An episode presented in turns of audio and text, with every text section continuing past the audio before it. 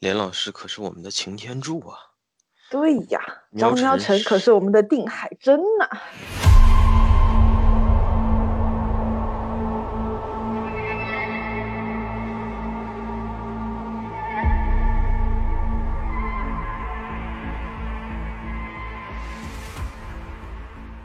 听众朋友们，大家好，欢迎收听这一期的文喵评话。然后呢，这是一期二零七七的番外篇，由我和 AC 老师为大家带来。嗯，大家好。虽然我还没有玩这款游戏，但是呢，我也厚颜无耻的加入了这个番外。嗯，赛博朋克二零七七是嗯 CD Projekt，也就是波兰蠢驴开发的游戏。然后呢，它是在二零二零年的十二月10号发行的。其实距离今天也就刚刚过去了八天而已。嗯，现在才八天吗？我总觉得我已经打了好久了，真的。所以这说明这个游戏带给大家的体验确确实实是沉浸式的。对的，对的。我昨天就跟大家透个底吧，我昨天晚上玩到凌晨五点钟。天哪，这就是身体好的人不伤心，真的。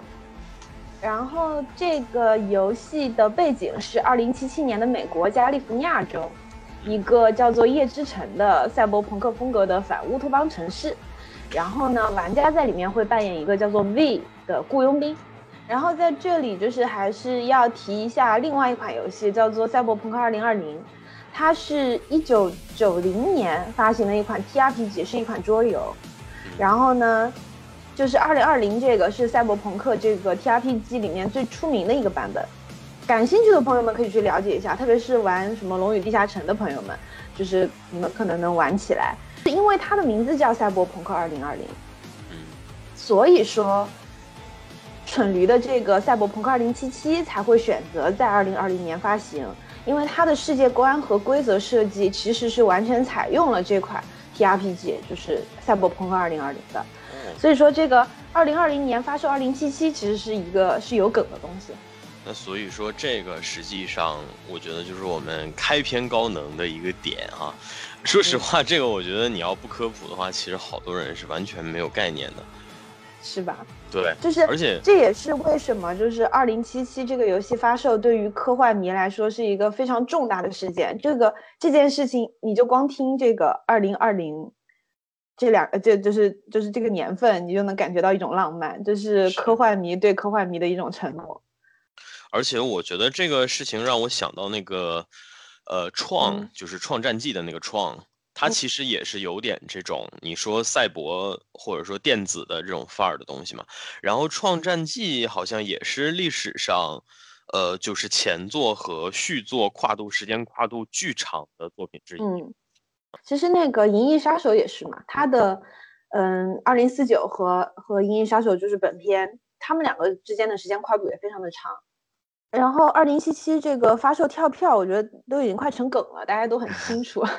这个不是是快成梗，是已经已经是。个梗了。对对对对，其实它是在二零一二年的时候，然后蠢驴就发就是就就发布了这个项目，然哦后在一八年的时候才宣布开始开发。我去，对，也就是说，在巫师三结束了三年之后，一五年巫师三发售嘛，然后一八年蠢驴才开始正式宣布制作这个这个赛博朋克二零七七，然后一九年的一三展上就宣布说要在二零二零年的四月份发售，然后六月份的时候呢又推到了九月吧，所以说这块饼其实也是一直在、嗯。一直在画，但是从未大家从未见到真东西，对吧？对，其实其实当时就是一直关注这个项目的朋友们，就是在心里面其实给自己预设了一个底线，就是你只要不超过二零二零年就行了，不然、不然刚才的那个梗我也没办法提了，对吧？有道理。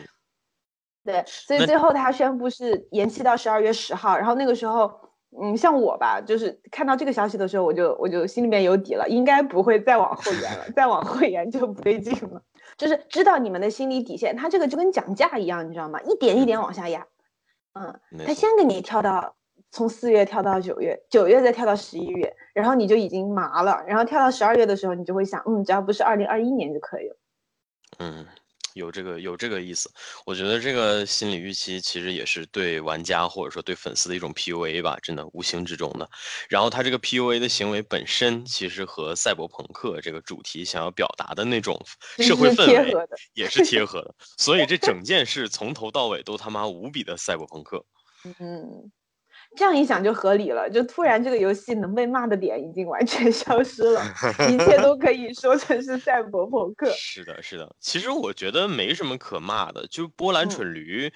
嗯，这家公司在过往的这些表现，我觉得无论如何，其实。嗯，都不是一个可以被骂的公司吧？我觉得。对，是的，没错。嗯，就是别的不说，就他，我我觉得现在业界应该是唯一一个能做到说承诺 DLC 全免费的大厂。嗯。而且他在这个各个渠道的这种，呃呃，你说售后啊也好，或者说是这个呃退款呀之类的，就是他搞的这种，呃，把这个流程其实搞得很很扁平，而且很清晰。嗯，对的，对的，不像有一些某些。不具名的游戏公司，你想要退款就非常的困难。你这里，你这里就没有对号入座那个环节了。你这里不管你说某些还是点名道姓，你都是点名道姓，因为其他的公司都他妈做不到。说起退款，今天我们录制时间是二零二零年的十二月十八日嘛？哎，然后就在今天凌晨，呃，索尼 PlayStation 官方宣布数字版无条件退款，然后把二零七七从 PS 商城里面下架了。这个事情也是我们今天在这个各大娱乐相关的群里面都看到大家在讨论的一件事儿哈。对对对，这个其实我觉得蛮遗憾的，因为我玩的是 PC 版本嘛。嗯。然后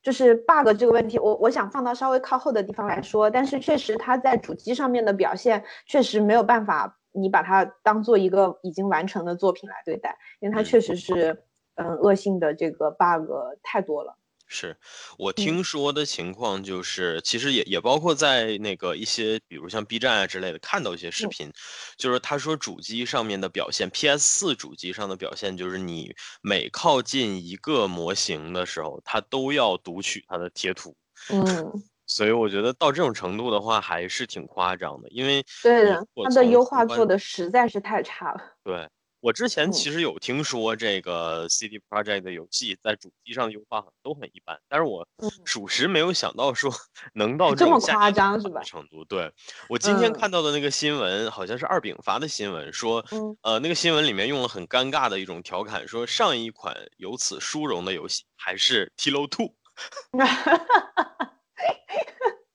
但但是其实其实其实就我个人的体验来说。当然，前提是因为我玩的是 PC 版本，它的 bug 和优化问题是没有主机那么那么明显的。嗯，那么就我的体验来说，它的 bug 的量和 bug 的危害程度没有真正的影响到我对这个游戏的体验。也就是说，其实没有网上传的那么夸张，对吧？对的，就是就是就是有一些是很常见的传统异能，就是就是就是比如说玩育碧游戏的朋友们都已经司空见惯的。嗯，一些比如说穿模呀，然后人工智障啊，就是这些人不知道干嘛，突然在原地就跳圈圈舞啊之类的，这种是常见的嘛。还有比如说突然闪现啊之类的，这个可能会在你深夜游玩的时候有一种达到一种恐怖片的效果，但是并不太影响游戏体验。但是它确实有一些比较恶性的 bug，比如说我之前只要车开到某一个区域，只要开到那条街，我立刻闪退。哦，会这样，这个就这个就比较难过，但是但是有一个好处是什么呢？就是蠢驴的售后还是不错的，在这短短八天之内，它已经公布，呃，就是已经发布了好几个版本的补丁了，然后一直在修复这些 bug，然后还有就是大家都反复提到的一段，就是在某一个时间你的屏幕会黑屏。嗯，是的，是的，这个我看到很多。对，然后非常有趣的点就是，因为它的赛博朋克设定，所以很多人都觉得那是一段正常的剧情展开。哎，是的。比如说我，我当时就在黑屏的状态下把那一段打过去了，然后呢？我的天呐，对我打过去了，然后我还真的可以的，你可以的。然后，然后打过去之后，我还和我朋友说，我说赛博朋克这一段。导演真的他妈的绝了，给了一段黑屏，让你真的深刻体验一下 一眼被入侵到底是种什么感受。哎呦，这个真的是就能看出什么叫粉丝力了，真的。对，因为因为因为其实它里面不断的就是，就很早你就会接触到一个东西，就是你会可以侵入别人的电子一眼，就侵入对方的眼球，让他看不见或者一眼出现问题。然后，所以当你也遭遇这种黑屏的时候，对，而且战斗当中还会有黑客不停的在入侵你，所以说当你遭遇黑屏的时候，你就会习惯性的觉得，嗯，我的一眼被入侵了。对，这个才是真正高明的地方，就是让玩家。把这个真正的 bug 反而是习以为常，而且并不是被摁死的方式。对对，我觉得其实这个和他前期的，嗯，就是和赛博朋克题材本身也有关系，然后加上他的，因为赛博朋克这个题材本身就是有各种各样的故障艺术嘛。对对对，这些故障艺术都是故障是是赛博很很重要的一个。未来呀，机械呀，电子啊，就是哪怕你不单纯理解赛博朋克，但是你。通过这些概念，我觉得其实就是大家心里面多多少少也会有数，所以说可能在面对这些问题的时候，也相对的，呃，心态上也会更好一些吧。嗯，对的。就还有一点就是《赛博朋克2077》，就是对于科幻迷来说是一个就是蛮具有象征意义的一个作品。嗯，因为就是说实话，赛博朋克。就是科幻本身就是一个比较小众的题材了，赛博朋克又实际上是科幻里面也算是小众的一种风格，所以说赛博对于赛博迷来说真的是有一部作品算一部作品，每一部都能让人热泪盈眶。今年我觉得可能是，呃，其其实赛博朋克这个风格，我觉得这几年吧多多少少开始火热起来了。对。也被大家嗯，其实就是追捧了很很长时间了，在我的时间跨度来讲，因为我觉得，嗯，我我第一次看到有很多人特别痴迷这个风格，其实是从那个《银翼杀手》，就就是《银翼杀手》二零二零四九。啊，二零四九，从二从《银翼杀手》。呃，那部电影开始，我会发现哇，原来这个题材有这么多的拥趸，然后包括后面推出的那些像什么《头号玩家》呀之类的，就是这类的片儿，我觉得多多少少其实也带有一点这个你说赛博朋克的色彩啊。虽然说它的主线可能不在这儿，但是它会有这种氛围。然后那个时候，我觉得其实哇，真的好多人都喜欢这个风格。然后，但是呢，就是呃，真正去。盯着这个风格去做的东西，好像还真的，呃，二零七七算是第一部，就是我觉得不管在游戏还是在影视啊，或者说就是赛博朋克这几年开始火热起来的一大部分的这个这个内容吧，都是赛博朋克本身提供的这个视觉奇观上。嗯嗯嗯，它的视觉风格呀，这种建筑和混乱的城市风格，更多的是这个东西。然后真正的去把赛博朋克整个世界观设定去深挖，然后把这个世界观去完美展现的作品确实不多。他们没有一个那种真正的沉浸式的体验的机会，然后能够给到你。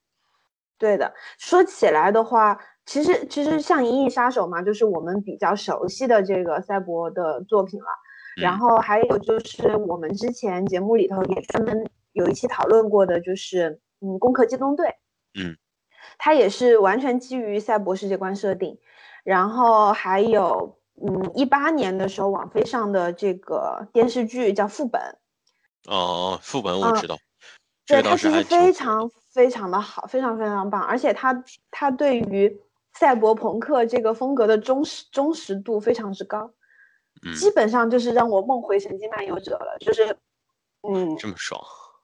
对，真的非常快乐。但是很怨念的是，就对于我个人来说比较怨念的是，它只播了两季，然后网飞把它砍了。啊，这个我也，这个我也，我也看到了。今年好像有好多那种就半将不就的好剧，然后都被 cancel 掉了。是的，这个就就反正还挺怨念的。然后二零七七的话，就是。就是你真的实际去玩下来，你能够非常非常明显的感觉到，就是蠢驴的诚意就在于他们真的是完全沉浸在赛博朋克之中。就是我们说了那么多赛博朋克，就是我觉得还是大致可以把它归纳一下。虽然说因为本身这个风格的小众，所以基于赛博朋克的作品其实并不太多，它的世界观构构建呢也还不是特别的完全，或者甚至说在它的世界观之中还存。还存在一些争议性的设定，嗯，但是大致上它是有一个方向的，它描绘的就是以信息技术为主体的这个这个科幻世界，然后它的大背景几乎都关于高等的科技和低端的生活，就是科技发展之后，它可能有利于人类群体，但不一定有利于人类个体。然后在这种情况之下，社会结构发生了一定程度的崩坏。比如说，嗯，枪支泛滥，药品泛滥，在一体改造已经非常完备的情况下，人们对自己的身体不那么重视的情况下，更去追求一些感官或者官能上的刺激。那么，在在这种混乱的，就是既高科技又丛林法则的社会里面发生的这些故事，它本身就带有非常强烈的张力。是的。而且呢，我觉得这个赛博朋克世界观在这几年火热起来，也跟它其实本身符合当前的社会现状和大众想象的。比如说，在它的描绘里面，一般会有，嗯，类似，比如说像二零七七有一个公司嘛，荒本集团，嗯嗯，然后，然后在副本里面也是类似的设定，就是。嗯，富人更富，权力更集中，金钱可以左左右政治，然后平头小老百姓要么就是生活在虚假的繁荣里面，然后快快乐乐的过下去，要么就是真的把这个表象撕开，那你看到的就是腐败的痛苦，就是这样子的这种剧情结构出现之后，它其实非常符合我们当下的审美和想象。就是还是，我觉得人对探讨个体或者说对探讨困境这件事儿，瘾很大。啊，是是是，从来都没有停止过这种热忱的这样这样的一种一种一种追求吧。我觉得，就这个其实也是可能从我个人的角度吧。其实我个人的角度，我反而不是很喜欢这种，就是说我我不太喜欢大家都去。把这个东西放到作品的精神内核里面去，嗯，所以说，嗯，从我个人的角度，可能我会比较重视的是它的那些可视化，我反而会比较重视那些可视化的，或者说我的感官能直接 attach 到的那些东西。我觉得这个层面的东西，其实相对是我在 cyberpunk 这个题材里面会比较重视的。啊，对，这也是就是二零七七在发售初期就是 很多梗传播的嗯这个点之一嘛，比如说大鸟转转转酒吧呀，然后加比牛子呀什么。其实赛博朋克的基调还是相对比较阴沉的，因为因为大家过得都不好。是是。然后但是但是在阴沉就是越是阴沉的情况下，人们越是能做夸张和疯狂的事情。嗯。所以。所以它的视觉是极尽浮夸的，哪怕抛开它的阴沉基调不谈，它夸张的视觉效果也足够引起大家的注意了。是我在看那个第一款预告片的时候，其实大家都啊一开始都是酷啊怎么怎么样的，但是其实我会感觉说这个预告给我的最直观的感觉就是二零七七年的这个社会是个黑吃黑的社会。对，就是说他用一个预告，虽然没有任何直接的和剧情相关的信息，但是他用那种气氛也好，或者说那个念白的口吻也好，然后包括他直观展现出的那几个动态场景、那几个画面也好，我觉得想要传递的就是这是一个 cruel world，黑吃黑的世界，残忍的世界。但是呢，残忍却很酷。嗯，就这个，实际上我觉得就是，其实我们呃之前有做过那个日日系作品那一期嘛，然后我觉得其实这个也是日系和美系一个最直观的一个区别吧，就是说其实可能大家都会写 cyberpunk，但是如果我是一个日系的作品，或者我是一个偏东方系的作品，可能我会更多的去侧重去谈那个 cruel 的部分，嗯。残忍的部分，或者说那个扎心的部分，但是我如果是个美系作品的话，我一定不会，我在强调残忍的同时，我一定不会放弃它的酷，就是说这个酷我也要同样直观的扔到你面前，而且越是残忍就越是要酷，没错。就是说，这个实际上也，我觉得也不冲突。它其实相对的也是理想主义的。它就是说，默认大家，呃，默认说大家都已经接受在这样的氛围或者说这样的环境下，然后人人都在武装自己，通过各种各样的方式，然后最嗯终大家都把自己打扮成这个你说呃纹身满身跟金钱豹似的，然后一体，对吧？人人多少都有那么两三个一体，然后人人多少都有那么一两项能够保命的，或者说能够逃生的，能够赖以嗯生存的技能。就 Cyberpunk 其实它最开始的这个预告，它给我的嗯就是这样一种感觉。就是我觉得我看到这个世界的时候，我觉得，嗯、其实这种大型的开放世界也不太多嘛。然后我之前可能看 GTA 的世界，呃，或者嗯说是看这个 GTA，其实挺真实的。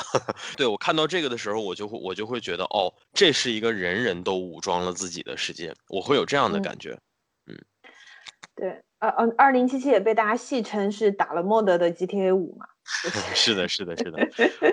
这个我之前。是是，我之前其实一直有看到，就是因为针对这个主机端优化的吐槽出来了以后，嗯然后大家就说，所以这个世界什么时候能被打包放到那个 Steam 的创意工坊，给 GTA 好好用一下之类的。嗯，啊，你刚刚说起日式的赛博朋克，其实我想到很早年间一个短片的作品，然后你可能不知道，你想象不到它是谁画的，它叫《四叶草》，讲的也是一个那种人造人或者机械人吧，然后它总体就是那种非常残酷的唯美风格，是 Clamp 的作品，就是百变小樱的 我的天呐，作者。啊，就一念天堂，一念地狱呗。克兰普大妈们就是 他们，其实他们其实创作了很多就是非常非常残酷的世界，像 X 嗯战记什么的，呃，东京巴比伦都好扯远了。然后，嗯，你说到那个就是就是它作为一个 mod 如果存在的话，其实赛博朋克本身它这个城市就是夜之城的设计和建造，我觉得处处都是诚意，就是是。就是你只要花时间在这个城市里走一走，我我在里头走动的时候，我特别喜欢在里头散步。嗯在里头走动的时候，我就觉得我当初看《神经漫游者》呀，然后看副本小说的时候，脑海中的那个城市几乎就是它建造出来的这个样子。它既有非常漂亮的那种摩天大楼，然后在不远的地方的那些小巷子，就是层层叠叠的，就是嗯，特别是游戏一开始，我就觉得特别有趣，就是你要去一个黑客那里拿一个，就那个任务叫礼物，然后你要去拿一个小芯片，然后嗯它那个地方是一个广场，但是你要先从旁边一个一个一个楼的门厅里走进去，然后呢拐到天拐到天桥上，然后再走再转弯，就走来走去走来走去，就是你知道，就是科技真的发展了之后，它会利用一切可以利用的空间和土地，它利用到了可以完全不去顾及使用体验和人类真正的这个变异程度的的这种程度上了。嗯，所以说就是其实花三百块钱买个地图，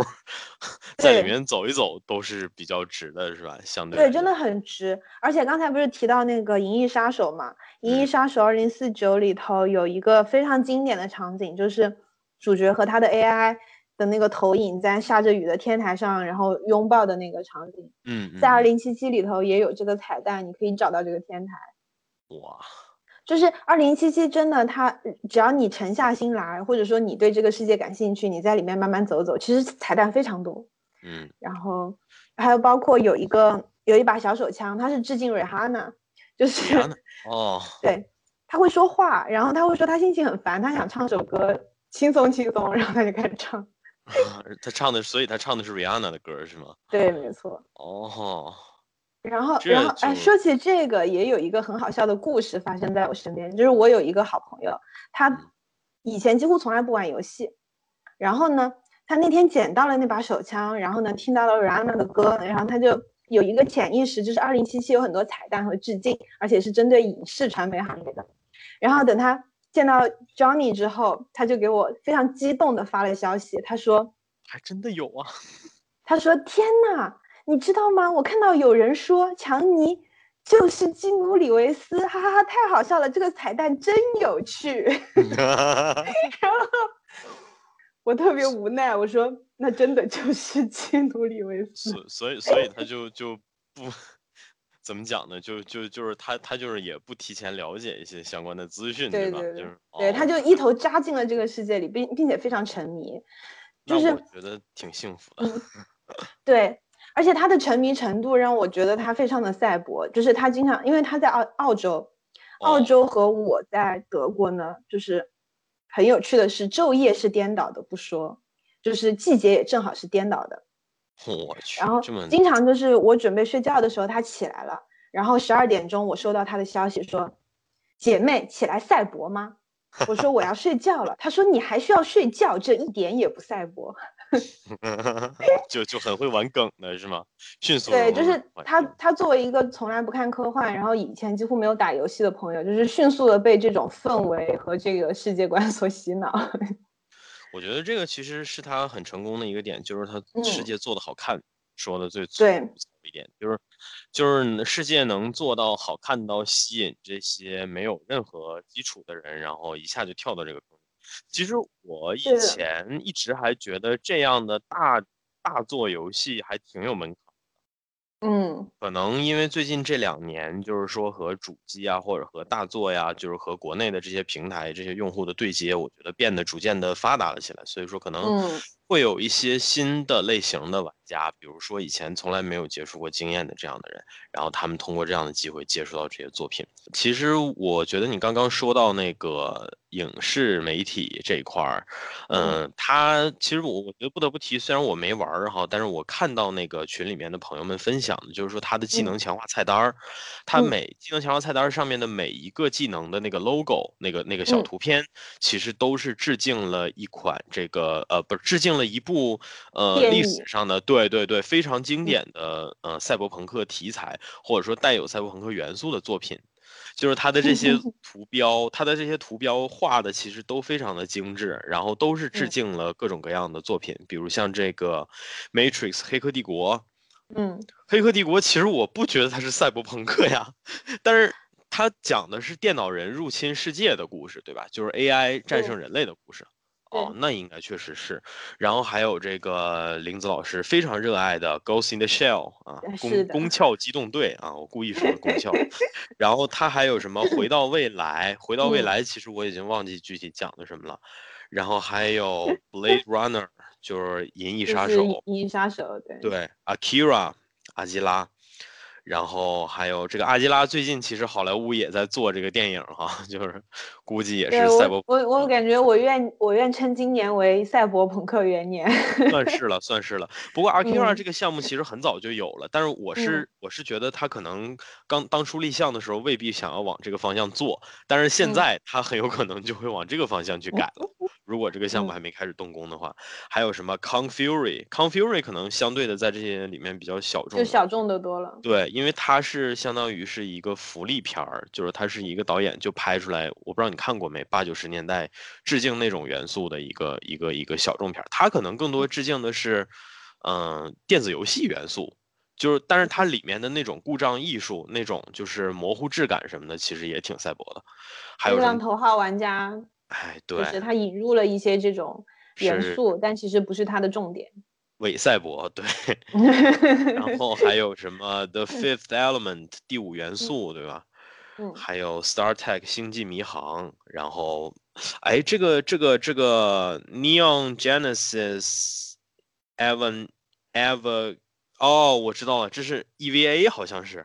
啊。他竟然他竟然还有致敬 EVA 的元素，我靠，这个真的太。EVA 算赛博朋克吗？EVA 怎么说呢？不能算赛博朋克，但是至少是科幻。哦，那我懂了。还有什么 System Shock？我不知道这个是个什么游戏，还是个是个电影？嗯，这个我也不清楚。嗯，就挺多的，挺多的。是的。原来这个赛博朋克，呃，题材的东西其实这两其实也不少。对对对，是真的挺多的。嗯，就是说少是不少，但是就是确实是像二零七七这样大火的作品，确实 就比较少见。是。是，其实其实这一部我觉得就是也某种程度上它也是第一款，就像我们刚刚说嘛，因为它确实是第一款来这个专做就是 cyberpunk 这个主题的，就是说不管它的剧情设计也好，或者说它的整体的这种，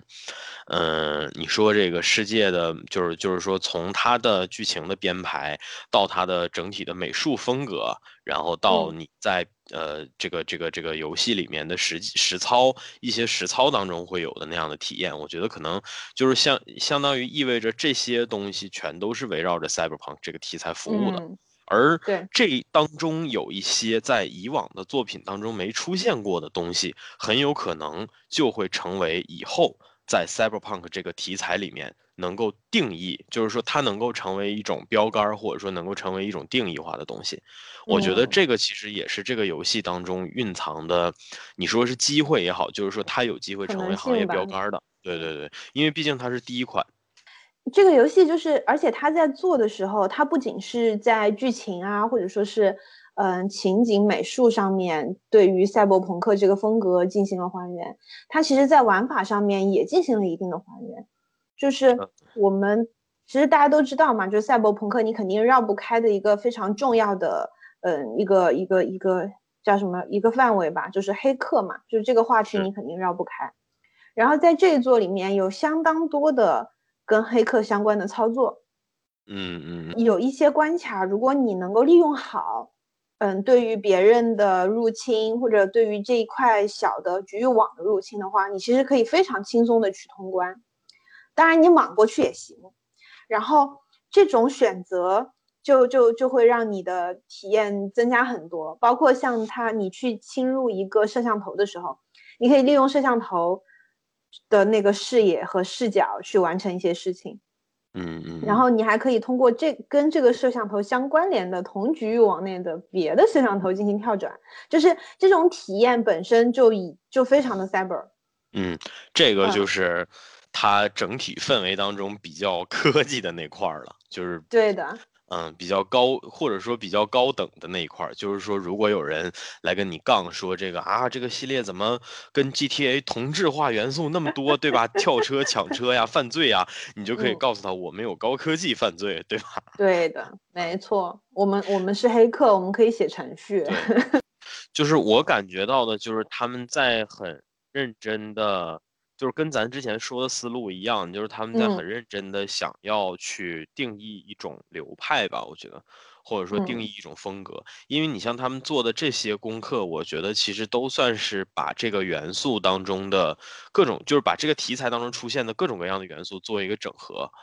嗯，而这个这个整合做完了以后，可能这些东西就是他们未来设计上的 database。然后二零七七，我还有一个就是非常喜欢的点，就是当然这个，嗯，因为是波兰蠢驴做的，所以说呢，大家应该也毫不惊奇，就是它的剧情设置的非常之棒，包括它的每一条支线都有非常丰富的情感和剧情含量在其中。嗯，当然有有，我觉得有很多人调侃吧，就是说那个主线又短又垃圾，然后 支线支线才是重点。对对对。然后，然后它的支线就是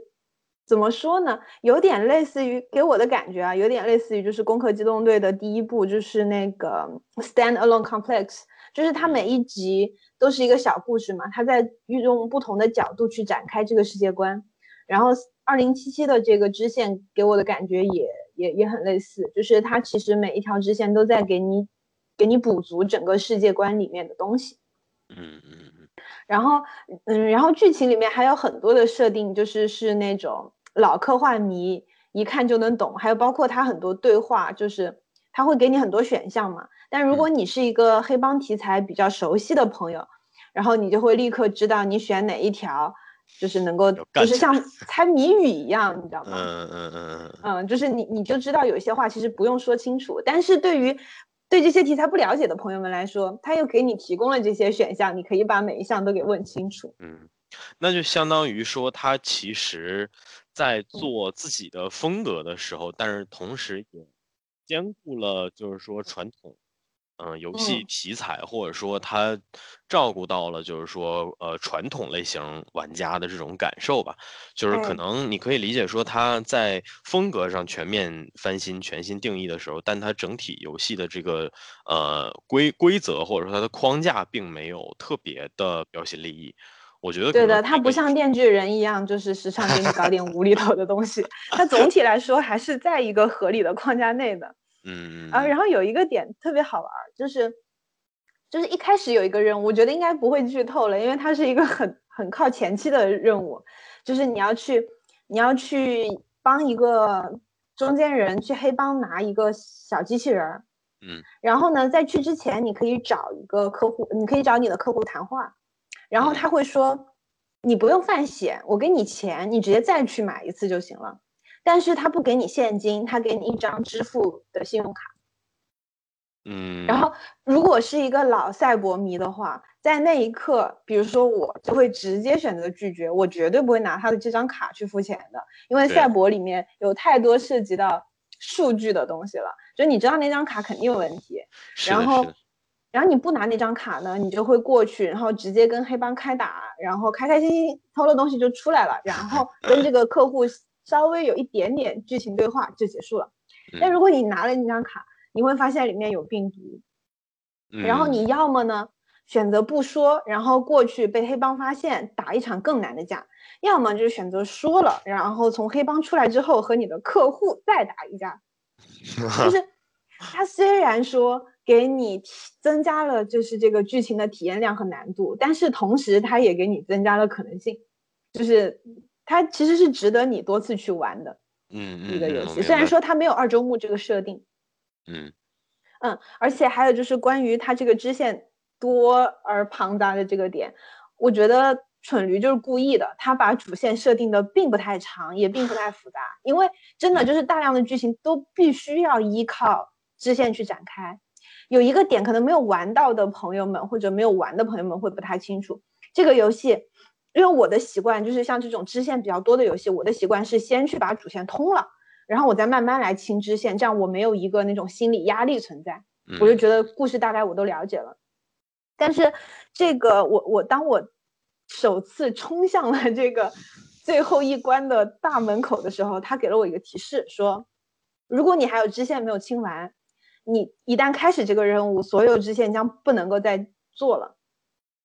并且没有回头了，没有回头路了。我当时其实非常的疑惑，然后我也没有，我就我就没有打他，然后我就开始去清我的支线，然后呢，他也给你非常多的设定，让你必须要不得不去清支线。嗯，其中包括就是，就我冲到那儿的时候，我发现我的声望等级是不够我开，就是做很多事情的。比如说一些一体的，嗯，升级是需要你有要要满足声望等级的，不是有钱就可以换的。嗯然后还有很多区域是全黑的那种，就一大片区域全黑的。嗯然后因为它的支线本身又很有趣，所以说我就开开心心打支线了。哪曾想，等我真的就是觉得说，哎呀，我还是先把主线通一下吧，万一有二周目呢，对吧？我就开开心心去通了，发现，朋友们，请一定要相信纯驴，没有回头路。我就不告诉大家那段剧情是什么了，就真的没有回头路。去了之后，支线全不能做，而且没有二周目这个设定，就是太它的这些一切都告诉你一件事情，就是我的支线是我的世界观极为重要的一个部分。嗯，然后主线只是你个人，而支线是这个世界，所以说一定要好好的去体验每一段支线的剧情，非常的棒。其实说到这儿，如果我是一个杠精，我就会说，嗯，那如果它的支线这么重要，那它为啥还要分主线和支线呢？其实我倒反而觉得说，这个主线和支线其实是它本来可以不设置的这样的一个东西。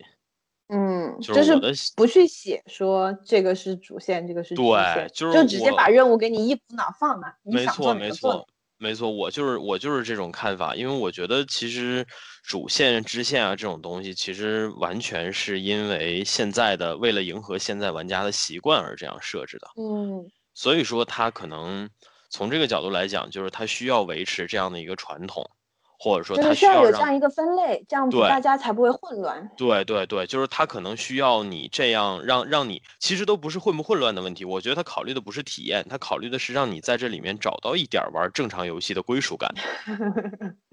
啊、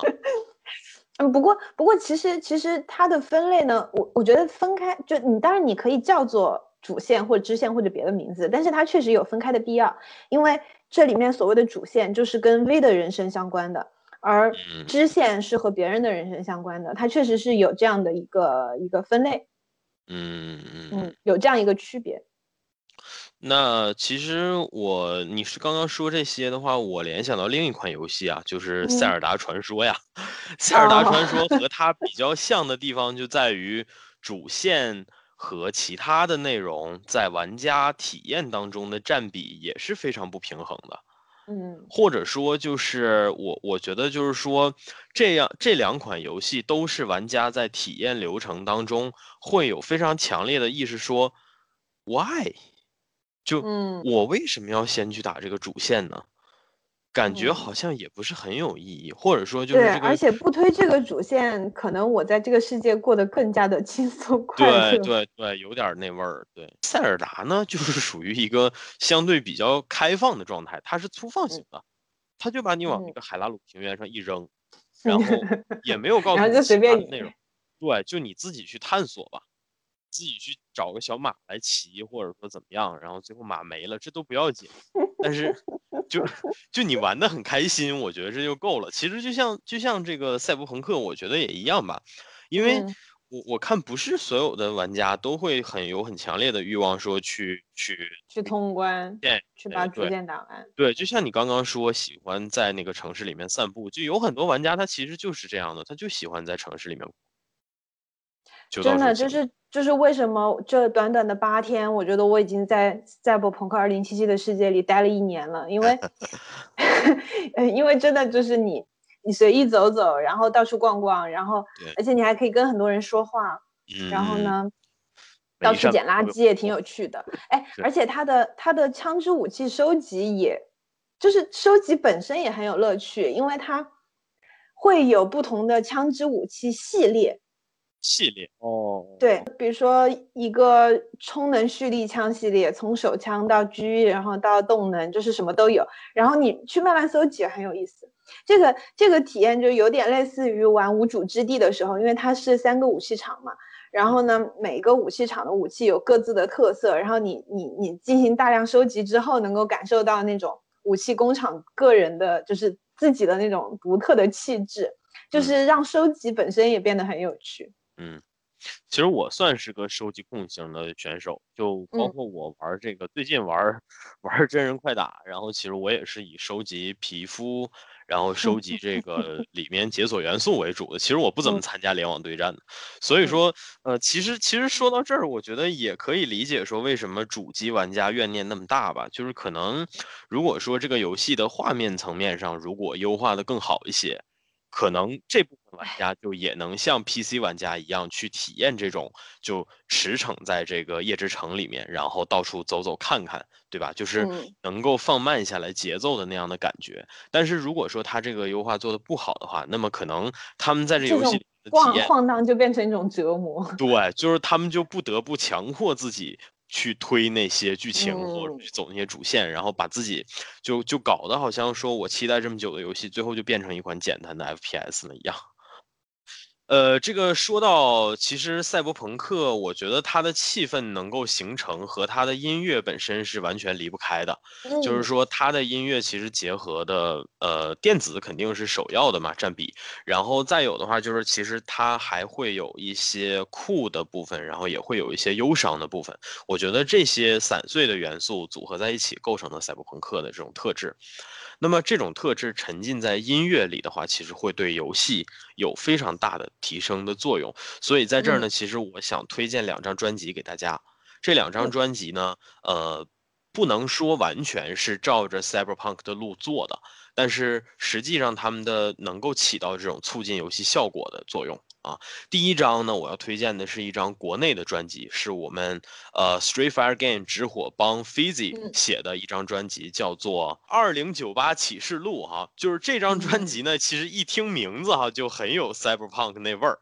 然后呢，它只不过是说把这个时代设定在二零九八年哈，比这个二零七七还要晚了二二十多年是吧？二十一年。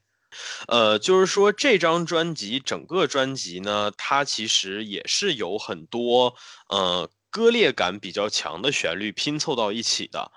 呃，这里面其实有那种相对比较快节奏一点的这种 hiphop 的，呃，纯 hiphop 的节奏，然后也有那种相对的慢一点的，然后比较忧伤一点的慢歌。就是说这个，呃，因为其实这种旋律这种东西吧，我觉得没有办法直接用语言去描述的。但是就像我刚刚说的那几个点，一个是酷，然后再有一个是电子感，然后再有一个是故障艺术，然后再有一个就是这个忧伤的感觉。就是这几这四个元素，我觉得在这张专辑里表现的淋漓尽致，而且呢，这张专辑的呃每一首歌，它其实里面都相当于融合了一个故事性的这样的一个理念。啊，就是每一首歌其实呈现出来的都是赛博朋克世界当中的某一幅画面。会有画面感非常强的感觉，那么这样的画面感很强的几首歌，然后组合到一起，构成了这么一张整体氛围感很强的专辑。它的设计思路很成熟，然后也是相对来讲，我觉得国内的这帮做音乐的人里面完成度非常高的一张专辑了。啊，制作人也很有水平，所以说我推荐大家亲自去听一下，这个是其一哈，这是我们国内的。第二张专辑呢，大名鼎鼎哈，我觉得听 hiphop 的粉丝可能呃一听到名应该知道哈，就是这张专辑是来自目前当红嘻哈歌手 Travis Scott 的啊 Astro World，Astro World 这张专辑本身呢，其实它并不是一张 cyberpunk 的专辑，但是这张专辑本身的氛围感极其的 cyberpunk。啊，就是我觉得这张专辑的氛围感是比任何一个都要强的，而且尤其是它和 Cyber 里面的那种黑暗的冷峻的氛围融合的非常到位啊。所以朋友们就是说一定要去听这两张专辑，然后呢配合游戏使用，一边打一边听，来获取最佳的体验，好吧？没错，我觉得就是其实最合适的方法就是因为我不知道现在 Cyberpunk 有没有这个功能哈，就是能把歌直接导到游戏里面。好像还没有是吧？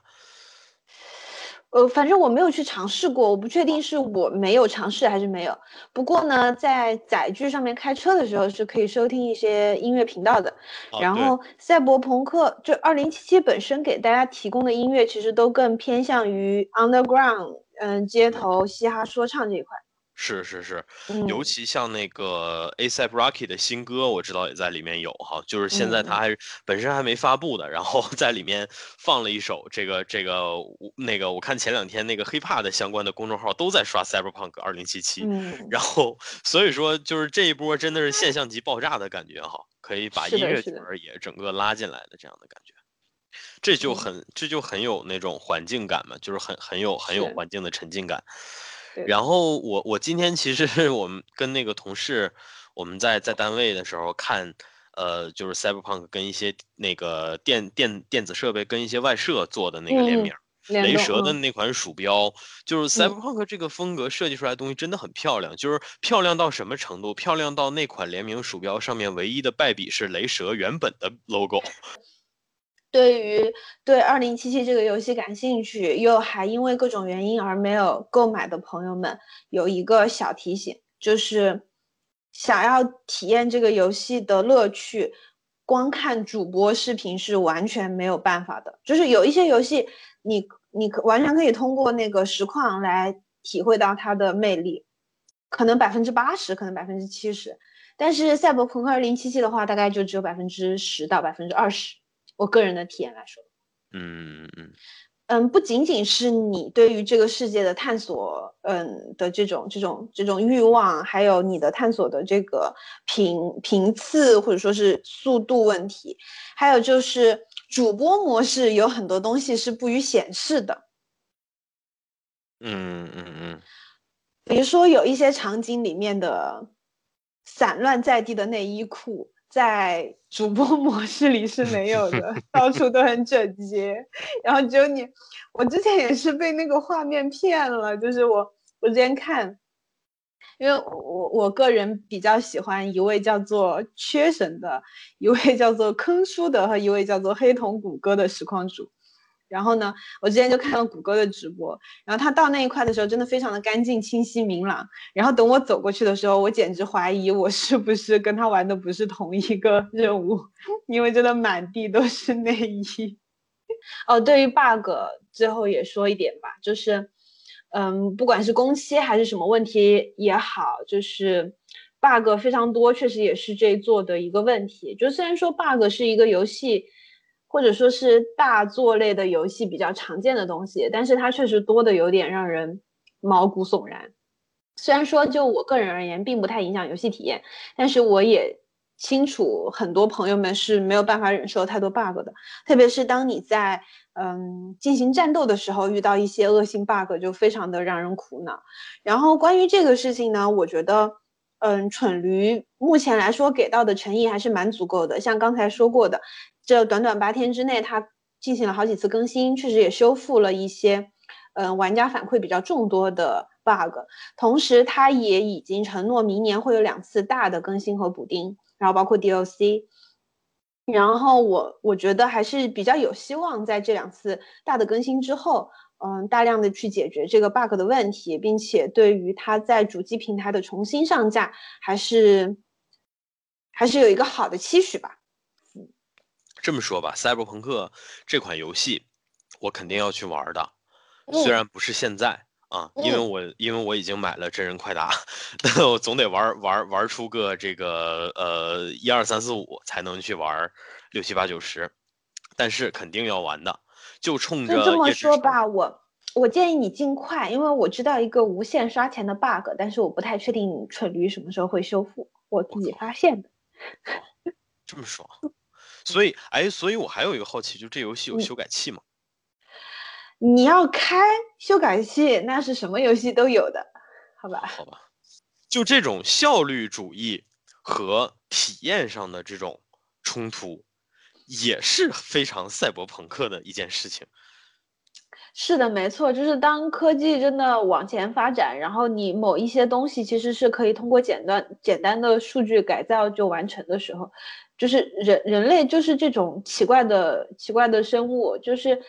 你不能真的活在一个完全不费力的世界里。你在这件事情上面不费力了，你就总想在别的世界是就别的东西上面费点力。所以，其实 cyberpunk 这个题材，我觉得本身也算是对科技社会或者说对科技发展的一个非常强烈的反思吧。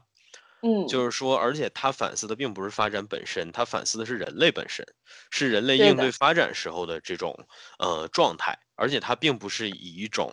你说 blaming 的这样的这样的方法或者说是视角，他反而是充满体恤之情的。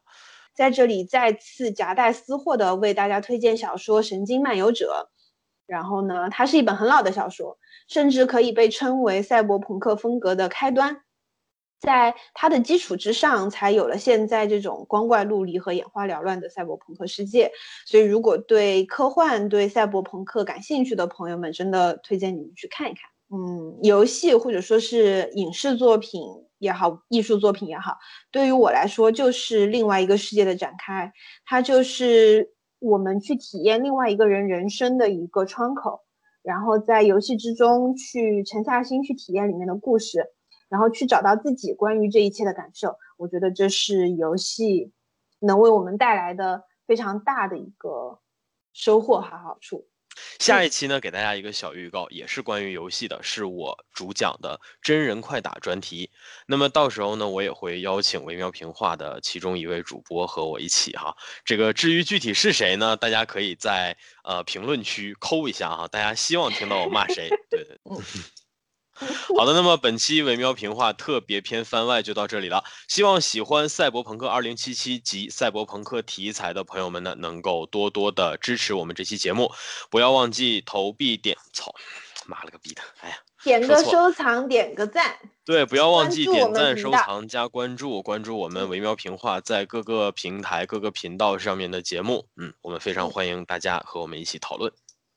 好的，那朋友们再见。再见，拜拜。拜。